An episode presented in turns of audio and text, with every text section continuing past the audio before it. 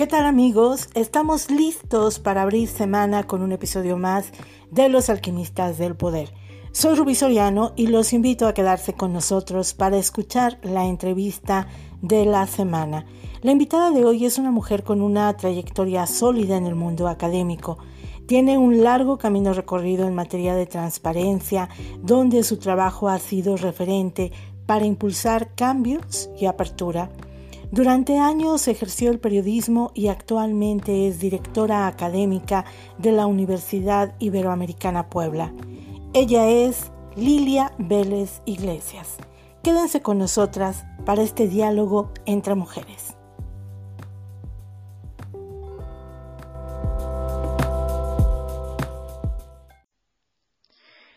Lilia, ¿qué tal? Muy buenas tardes. Te doy la bienvenida a los alquimistas del poder. Es un gusto tenerte en este espacio y sobre todo conversar contigo de un tema tan importante como es la transparencia en México y que es un tema que tú dominas perfectamente bien por la experiencia que has acumulado en estos años.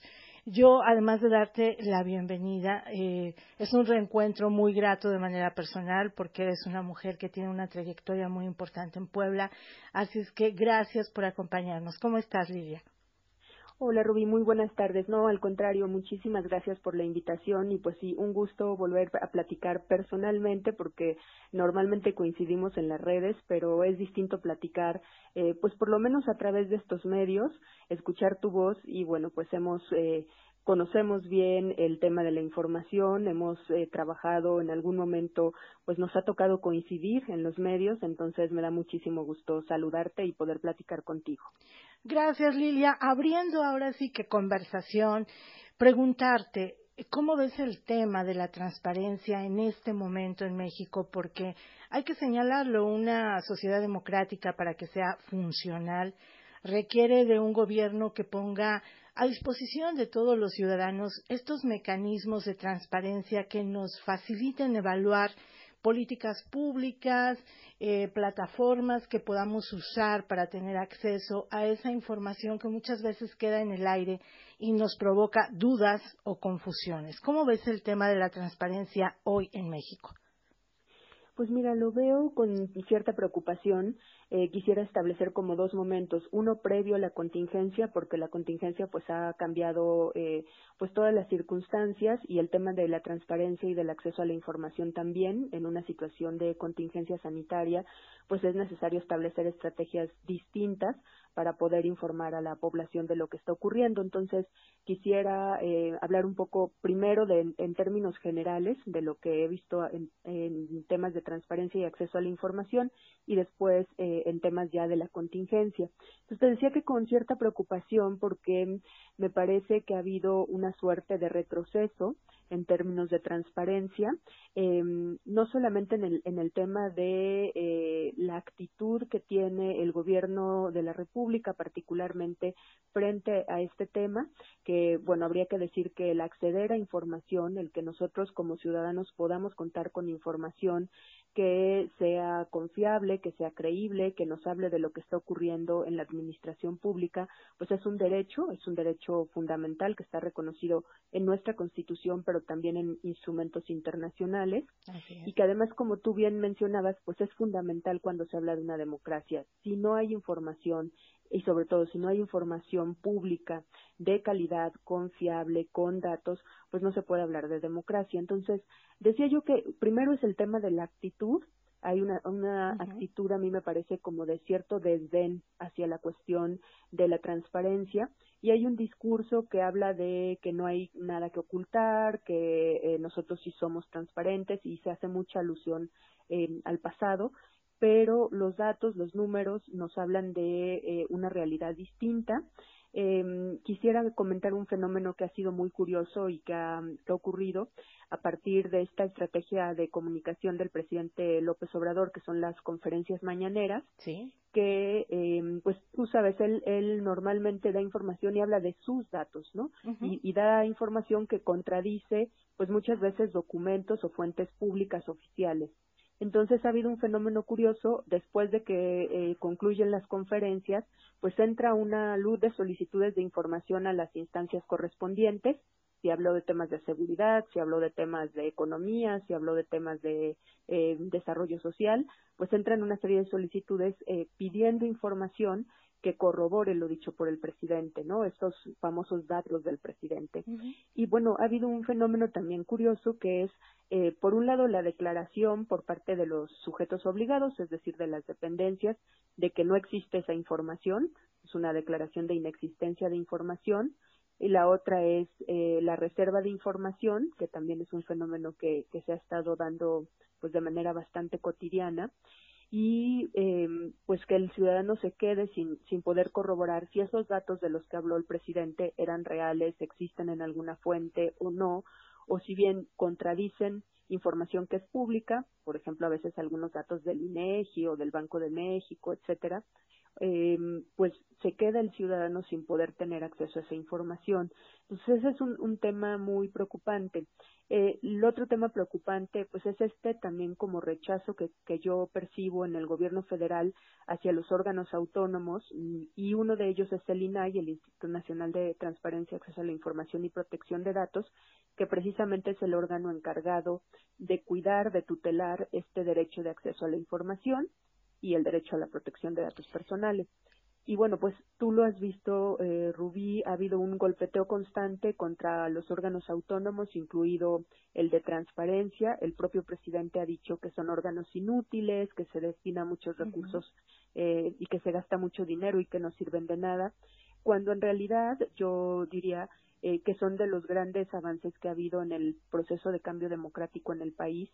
Eh, se crearon por una razón, por la, justo por la desconfianza en el gobierno en los gobiernos, muchos de ellos cuando la época del PRI y posteriormente se fueron creando estos órganos autónomos que precisamente son autónomos porque no se ubican en ninguno de los tres poderes tradicionales del Estado y que además tienen un componente de ciudadanía porque sus comisionados, consejeros, eh, ahí varía un poco los nombres, pero eh, pueden ser comisionados o consejeros, pues se supone que son de carácter ciudadano, que son impulsados desde la sociedad civil, Sabemos que, muchas veces son apadrinados por partidos políticos, pero tienen un carácter más ciudadano. Entonces, a mí me parece que eh, al gobierno de la República y al presidente eh, López Obrador este tipo de instancias no le gusta, le, no le gusta eh, no poder tener control sobre ellas y no le gusta el trabajo que hacen. Entonces, eh, pues ese es otro de los temas preocupantes. Él ha estado hablando varias veces y lo ha incluso dicho en conferencias de la mañanera, ¿no? su intención de desaparecer estos órganos, eh, lo cual a mí me parece sería gravísimo y sería un, gran retroceso que, que, enfrentaríamos. ¿no? Así es.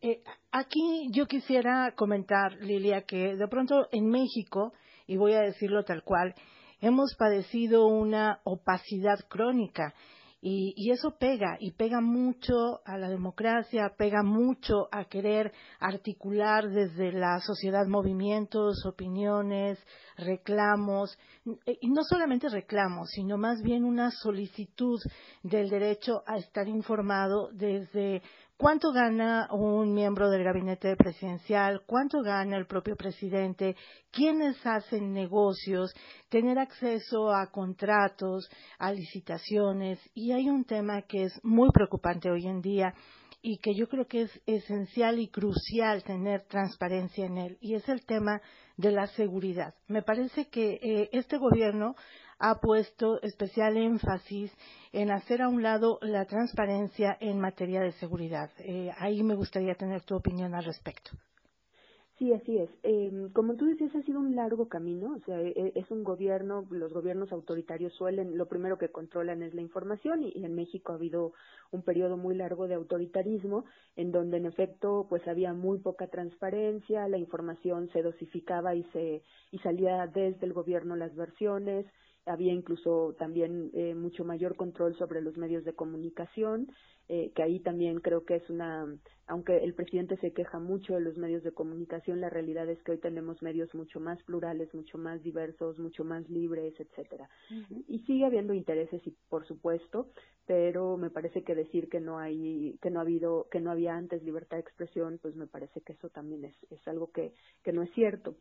Pero eh, sí, en efecto, creo que ha sido un proceso largo en el que mucho del empuje ha venido de la sociedad civil, de organizaciones de la sociedad civil que han ido pues eh, presionando, negociando, eh, eh, llevando pues eh, demandas tanto a los presidentes como a los congresos y que se han ido armando pues este digamos este entramado institucional que hoy tenemos de transparencia. Hoy tenemos un sistema nacional de transparencia tenemos órgano un órgano nacional tenemos órganos en cada estado. Entonces ha sido hay todo un, un entramado además un marco jurídico que, que está considerado uno de los más avanzados del mundo en, en un ranking internacional. Está considerado nuestra legislación nuestra ley general General de Transparencia está ubicada en el número dos del mundo, porque realmente es una legislación muy avanzada. Ahora, como siempre nos ocurre, entre lo que está plasmado en la ley y cómo opera, pues hay un abismo a veces, ¿no? Pero sí, en efecto, creo que ha habido aquí, eh, pues estas, estas, estos retrocesos y en el tema en particular que tú mencionabas, que es el tema de la seguridad, es un tema complejo que siempre los gobiernos pues han tratado de, pues de, de tener eh, pues información más a modo. ¿Por qué? Porque finalmente es un tema que en los últimos años ha ocupado la preocupación de, de, los ciudadanos, ha sido un tema que ha estado constantemente en la agenda pública y que de alguna manera pues tiene impactos importantes en, en quienes ejercen el poder. Eh, un asunto que también es cierto es que, que la información de, sobre seguridad pública ha sido complicada de obtener, los datos eh, muchas veces no están ordenados, hay diferencias entre lo que dice la federación y lo que dicen los estados. Pero en particular en el caso de, de este gobierno sí me parece que ha habido retrocesos importantes eh, y que hoy tenemos menos menos transparencia y menos información. Se han eh, vulnerado, perdón Lidia, se han vulnerado, como lo mencionaste anteriormente, todos estos organismos que de alguna manera nos proporcionaban una garantía de acceso a la información, ¿verdad? Pues mira, yo creo que están vulnerados, eh, están sufriendo primero el tema del recorte presupuestal como todas las dependencias y además están sufriendo un tema de, pues un embate de público de, ataques que son eh, importantes porque vulneran la credibilidad o la confianza que el ciudadano puede tener en esas instancias. Entonces, eh, ha habido un golpeteo permanente diciendo o señalando que son órganos inútiles, que no sirven, que no han hecho nada, cuando si uno analiza y conoce la historia, pues verá que se han dado pasos muy importantes y que en efecto estos órganos, hablo del INAI, pero también de otros, incluido el propio INE, ¿no? el Instituto Electoral, el IFETEL ahora, etcétera, eh, eh, son órganos que han ayudado y que han ido dando avances importantes eh, para poder tener mejores leyes, para poder tener mecanismos de defensa. Digo, tú, tú lo mencionabas hace, hace mm, unos 20, 30 años en México, pues no existían leyes de transparencia, no había una forma en que uno pudiera conocer eh, información tan básica como los sueldos, por ejemplo, hablabas ahí de los sueldos, ¿no? en, en el sexenio del presidente Ernesto Cedillo se hizo una solicitud de información, no existía ley, no había todo el entramado que hoy hay, pero se hizo a través de, del derecho de petición, que está en el octavo constitucional, y un grupo de académicos pidieron el, conocer el sueldo del presidente eh, Ernesto Cedillo. Fue un larguísimo litigio que, que se interpusieron amparos y demás, y finalmente se logró conocer ahí una cifra. Hoy eh, los sueldos de los funcionarios públicos deben estar colocados en el portal de transparencia, entonces hay ahí un, avance importante, por ejemplo, hablabas ahí de contratos, etcétera, que hoy mucha información debe ser pública sin necesidad de que la pidamos, y pues justo eso es lo que hemos avanzado. Eh, evidentemente mm, hay incumplimientos, hay, hay dependencias, sujetos obligados, gobiernos que no cumplen lo que dice la ley, eso también es cierto, y pues se continúa con esta lucha. En el tema de la seguridad, eh, insisto, creo que sí ha habido eh, cuestiones en donde ha habido retrocesos. Hace poco, por ejemplo, eh, los resultados de una auditoría que se, que se hizo para conocer las estadísticas delictivas en los estados y, y bueno, esta auditoría lo que detecta es si había inconsistencias eh, sobre los datos reportados por los estados. Es una auditoría que hizo el gobierno federal. Pues recientemente eh, fue se terminó esa auditoría, eh, un, medio eh, la solicitó, Animal Político, y le, le, dijeron que está reservada por tres años. Entonces, este es uno de los fenómenos que, que, te estoy comentando. Entonces, hay información que debería ser pública porque es muy importante. Por ejemplo, está en el tema de, de seguridad, en donde pudiéramos saber qué estados pues han tenido inconsistencias en los delitos que reportan, porque el saber los delitos eh, que están dándose, el tipo de delitos, las estadísticas, son fundamentales para poder tener políticas públicas eficaces. Pero si hay estados en donde hay inconsistencias, donde la información es errónea, pues también es importantísimo que lo sepamos y que ellos mismos sepan. Claro. Pero, por ejemplo, esto se ha reservado. Entonces, eso, hay, hay cosas que nos dicen que pues la transparencia no está siendo como el sello de este gobierno, ¿no?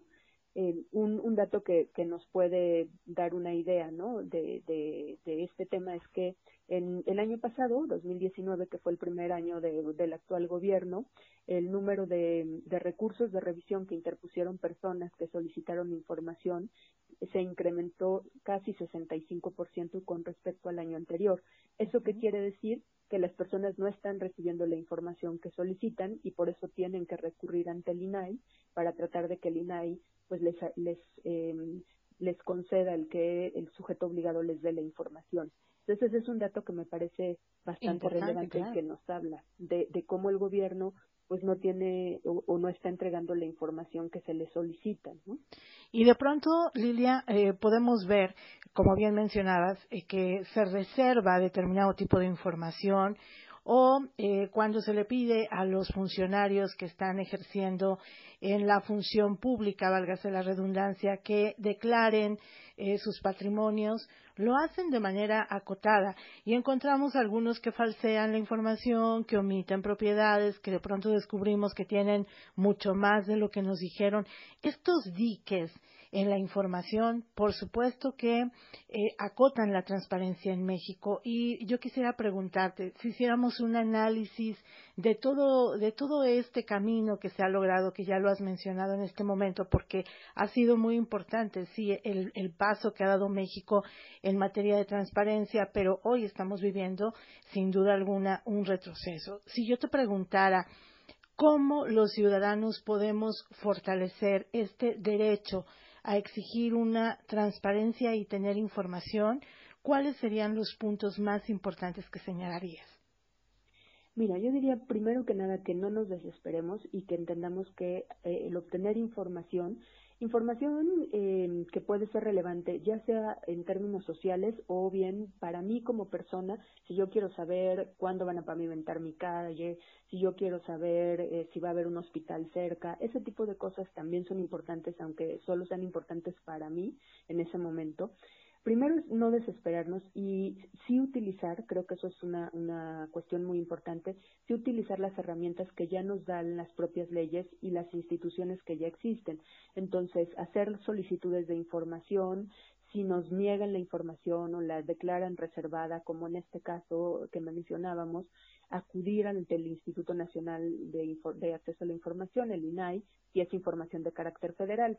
Si es información de carácter estatal, tendríamos que, que acudir hasta al Instituto de Puebla, al Instituto de Transparencia de Puebla, pero sí acudir, no dejarlo ahí y decir, ah, no me dieron la información y eh, interponer se llama recurso de revisión en el que le pedimos al órgano garante que revise si realmente esa información debería estar reservada o si esa información no existe, porque esa es una de las respuestas que ahora están dando, o no y entonces eh, el órgano garante pues ponerlo a trabajar, ese es su trabajo, y que realmente pueda eh, ayudarnos a obtener la información. Los órganos garantes y particularmente el INAI tiene, por ejemplo, eh, asesoría vía telefónica, asesoría vía internet, em, están trabajando a pesar de, del tema de la contingencia, están, tienen muchos mecanismos de trabajo a distancia. Entonces, eso, que como ciudadanos pidamos información, que exijamos que nos la entreguen, si no nos la entregan, que acudamos a los órganos garantes y que em, en caso de que no ocurra nada, pues también lo digamos públicamente. Ah, hoy, afortunadamente, pues tenemos medios como las redes sociales donde podemos eh, comentar cosas sin necesidad de pues de ser periodistas o de tener acceso a, medios masivos, hay mucha información que corre en las redes y donde se pueden plantear casos. Y también hay muchas organizaciones que apoyan a los, a los ciudadanos para conocer la ley, para ayudarle a poner solicitudes, etcétera. Entonces, en caso de que no conozco la ley, no sé cómo se debe hacer, pues eh, también hay organizaciones que pueden apoyarnos para ayudarnos a obtener la información que necesitamos. Si yo te preguntara cómo vislumbras el panorama que tenemos eh, a muy corto plazo, porque estamos en medio de una pandemia sanitaria que, bueno, no, no le vemos para cuándo pueda concluir. Y también tenemos un próximo año electoral en México con elecciones intermedias que sin duda va a mover un mapa político y a un gobierno que definitivamente va a estar moviendo un ajedrez de mucho activismo. Si yo te preguntara qué tenemos que hacer desde la sociedad, ciudadanos, organizaciones no gubernamentales, universidades, para poder fortalecer todos estos mecanismos de transparencia, ¿qué nos dirías, Lilia? Mira, creo que es fundamental y justo en medio de la pandemia me parece que se, se agudizan los problemas que tienen que ver con información porque hoy más que nunca necesitamos información que sea confiable, que sea creíble, que nos permite tomar decisiones decisiones que tienen que ver pues con nuestra propia salud, que tienen que ver con temas económicos, ¿no? Porque la pandemia también está teniendo efectos económicos muy fuertes, eh, que tienen que ver con reorganización de nuestras vidas prácticamente, tanto en términos individuales como en términos sociales. Entonces, hoy más que nunca necesitamos información confiable y hoy más que nunca tenemos que exigirla. Yo veo, igual que tú, un una etapa complicada porque como siempre cuando se acerca un proceso electoral pues todo eh, se vuelve la elección no todos los actores políticos tanto los que están en el poder como los que no lo están y aspiran a estarlo pues empiezan a pensar solo en la elección.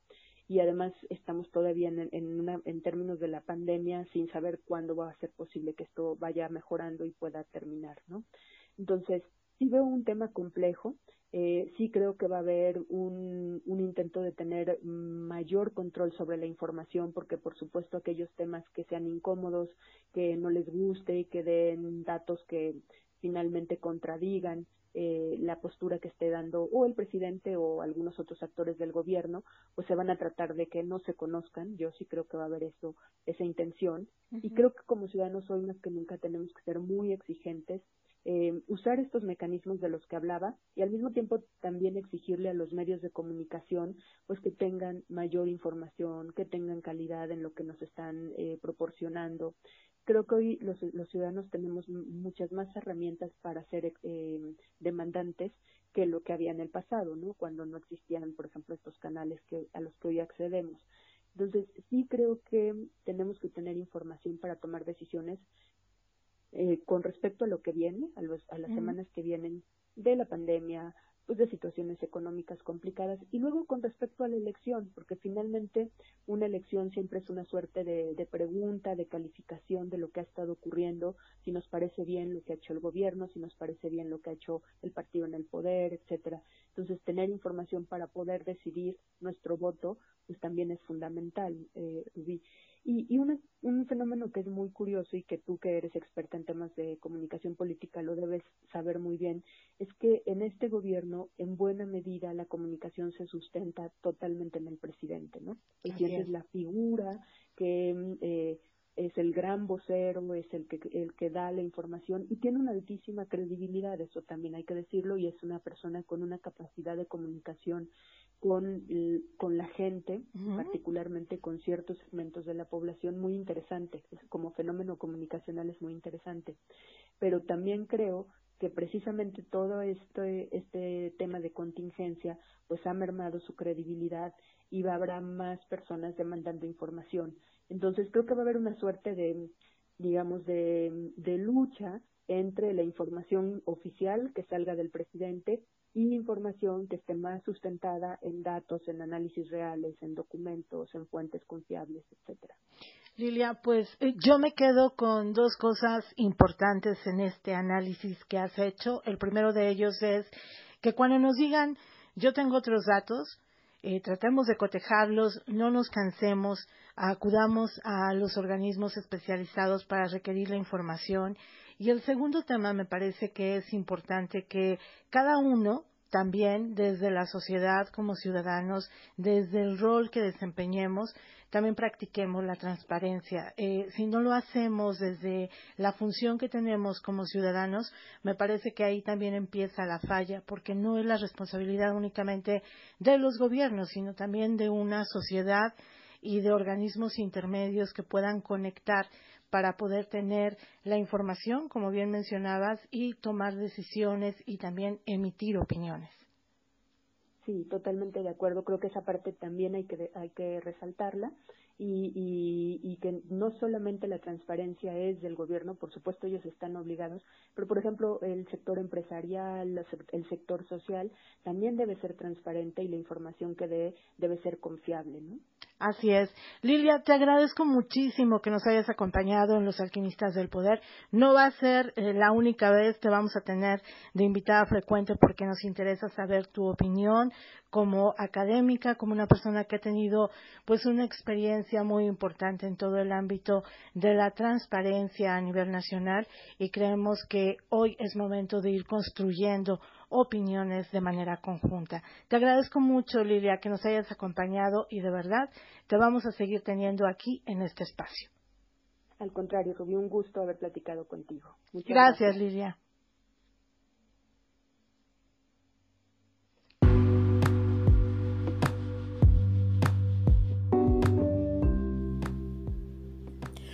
Amigos, concluimos este episodio con la reflexión de darle un marcaje personal a gobiernos, instituciones y organismos de impartición de justicia para conocer, exhibir y hacer público lo que definitivamente es un derecho, la transparencia.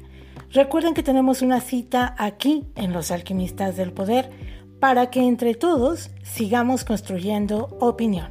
Hasta la próxima.